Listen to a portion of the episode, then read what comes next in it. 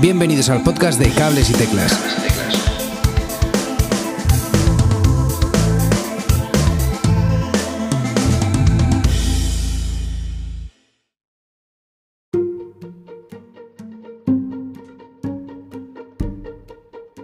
Muy buenas a todos y bienvenidos a un nuevo episodio de Cables y Teclas. Eh, antes de nada, disculparme por el sonido. Eh, estoy grabando desde un equipo que no es el mío porque me ha pillado un poquillo de vacaciones improvisadas y no he podido traerme el equipo habitual de grabación. Así que para que os hagáis una idea, estoy grabando en un portátil con, con, el micrófono de los auriculares, en el iPhone eh, con la aplicación de notas de voz directamente en el micrófono del iPhone y en el iPad en la aplicación de Anchor, que es la que utilizo habitualmente para distribuirlo. Eh, no sé con qué grabación me quedaré, con la que suene mejor al final de, de, todo esto, pero bueno, vamos a, vamos a probar y a ver si, y a ver si os suena de lo más agradable posible.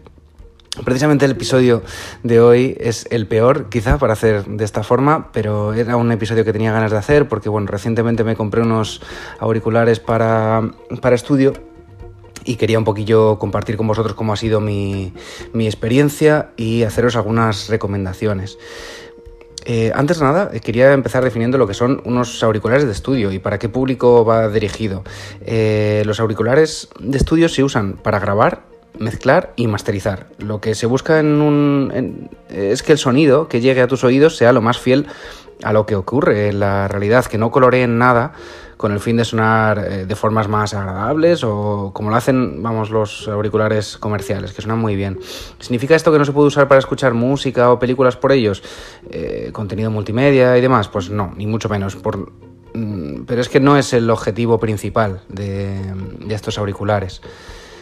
Eh, el objetivo, y, es que si va a ser ese tu objetivo, es mejor que mires otro tipo de auricular, porque de verdad que no es, no es para eso. No es que sean mejores ni peores, es que simplemente no son, no son para este objetivo.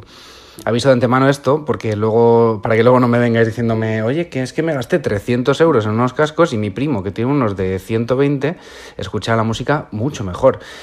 En realidad es que tu primo seguramente esté escuchando algo muy procesado por sus cascos, muy limpito y con matices que no son los originales lejos de lo que se busca en unos auriculares de estudio, que es saber, repito, lo que está pasando de verdad, para arreglarlo o potenciarlo o hacer, algún trabajo con ello. Eh, también vamos a, hacer algunas diferencias entre los tipos de auriculares y algunos conceptos que hay que saber un poquillo antes de, de comprarte unos auriculares de estudio. Eh, existen auriculares abiertos, cerrados semi y semiabiertos en función de las necesidades que tengas. Y básicamente hacen que entre más o menos sonido ambiente. No son mejores unos que otros ni peores. Eh, no es como la cancelación de ruido que tiene como objetivo principal usar unos auriculares en la calle o donde hay mucho ruido y tú solo quieres oír la música. Tiene más que ver con el espacio donde vas a producir. Si entra ruido exterior o no. Y os puedo garantizar que cuando llevas unas cuantas horas trabajando con unos cerrados, te vuelves un poquito cucú y necesitas que te dé el aire. Con unos auriculares abiertos o semiabiertos eh, lo agradeces, la verdad, cuando llevas un, tiempo trabajando con ellos. Más cositas a tener en cuenta. La respuesta de frecuencia. Eh, los humanos pueden oír frecuencias que van desde los 20 hercios hasta los 20.000 hercios.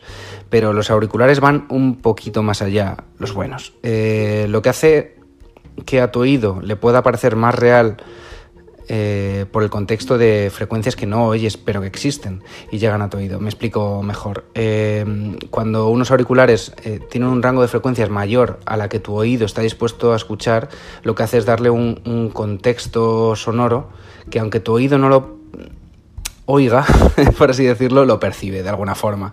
Pero esto hay que cogerlo en cualquier caso muy con pinzas porque no significa que vayan a ser mejores por mostrarnos más rango. Ya lo veremos, lo veremos a continuación.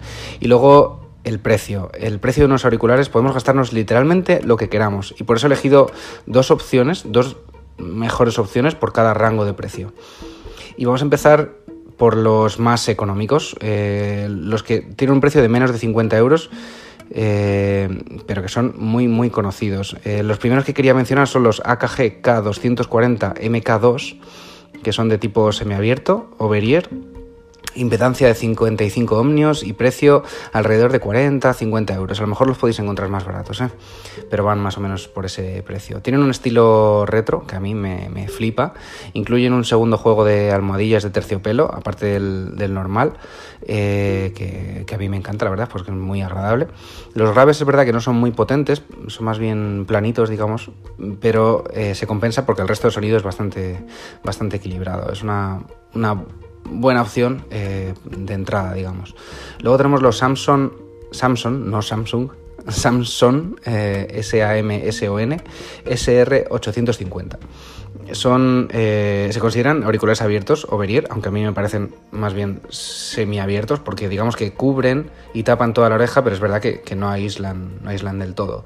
El precio es más o menos igual, 40-50 euros, aunque los podríais encontrar un poquito más baratos y tiene una impedancia de 32 ohmios.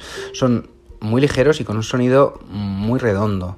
Como pega diría que no dan volumen muy alto sin distorsionar, pero tiene unos graves bastante, bastante precisos y la relación calidad-precio es para mí es genial. Estos dos auriculares son dos de los más usados del mercado y eso es, es por algo. Eh, cualquiera de los dos como gama de entrada os va a funcionar bastante bien. Luego al final del episodio haré una, una conclusión, digamos. Eh, el siguiente salto lo damos eh, por un precio de 100 euros más y en los auriculares eh, por menos de 150 euros. Entramos en un terreno ya semiprofesional y dos de, los mejores, dos de las mejores perdón, alternativas son estas. los Audio Técnica ATH M50X, que son auriculares de tipo cerrado, con una impedancia de 38 ohmios y un precio de 120 euros. Tiene unos acabados bonitos, sobrios y el sonido es una maravilla. Los graves son contundentes y precisos y vas a percibir un montón de detalle de medio y agudos. Una muy muy buena opción este precio. Un poquito más caros, eso sí, tenemos los eh, Beyer Dynamics DT990 Pro eh, son de tipo abiertos, Overier, y con una impedancia ya de 250 ohmios, ojo, ¿eh? un precio de 150 euros. Y bueno, os hablo un poquito de estos auriculares. El aspecto es un poquillo más tosco, torpón, eh, pero el sonido es, si es lo que ah, perdón, si el sonido es lo que te importa, tiene un sonido de, de muy muy alta calidad, muy plano y muy realista. A este precio, de verdad que no, no hay nada mejor. Eh, en este sentido, cualquiera de los dos auriculares es una muy buena opción, pero si no te importa la apariencia y puedes permitirte pagar esos 30 eurillos de más, más o menos, eh, lo, que, lo que lo encontréis, eh, yo iría por los Beyer Dynamics por dar un sonido mucho más realista y tratarse de una marca más orientada al mundo del sonido en estudio. Mm, me atrevería a decir que Audio Técnica está más orientada al mundo del DJ.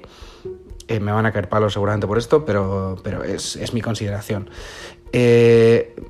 Y nada más, vamos al siguiente salto, eh, que yo lo daría en los auriculares que están alrededor de 400 euros.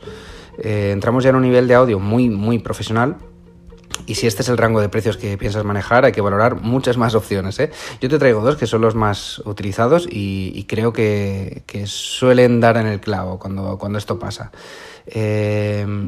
Beyer, Beyer Dynamic es una de las marcas más top del mercado y en este rango de precios creo que para mí no tiene rival. Decantarte por una opción u otra de las que os voy a dar eh, es cuestión de necesidades un poco. Solo dependerá si los necesitas abiertos o cerrados. Eh, os cuento un poco. El primero que quería recomendaros es el Beyer Dynamics DT1770 1770 Pro 250 ohmios cerrados.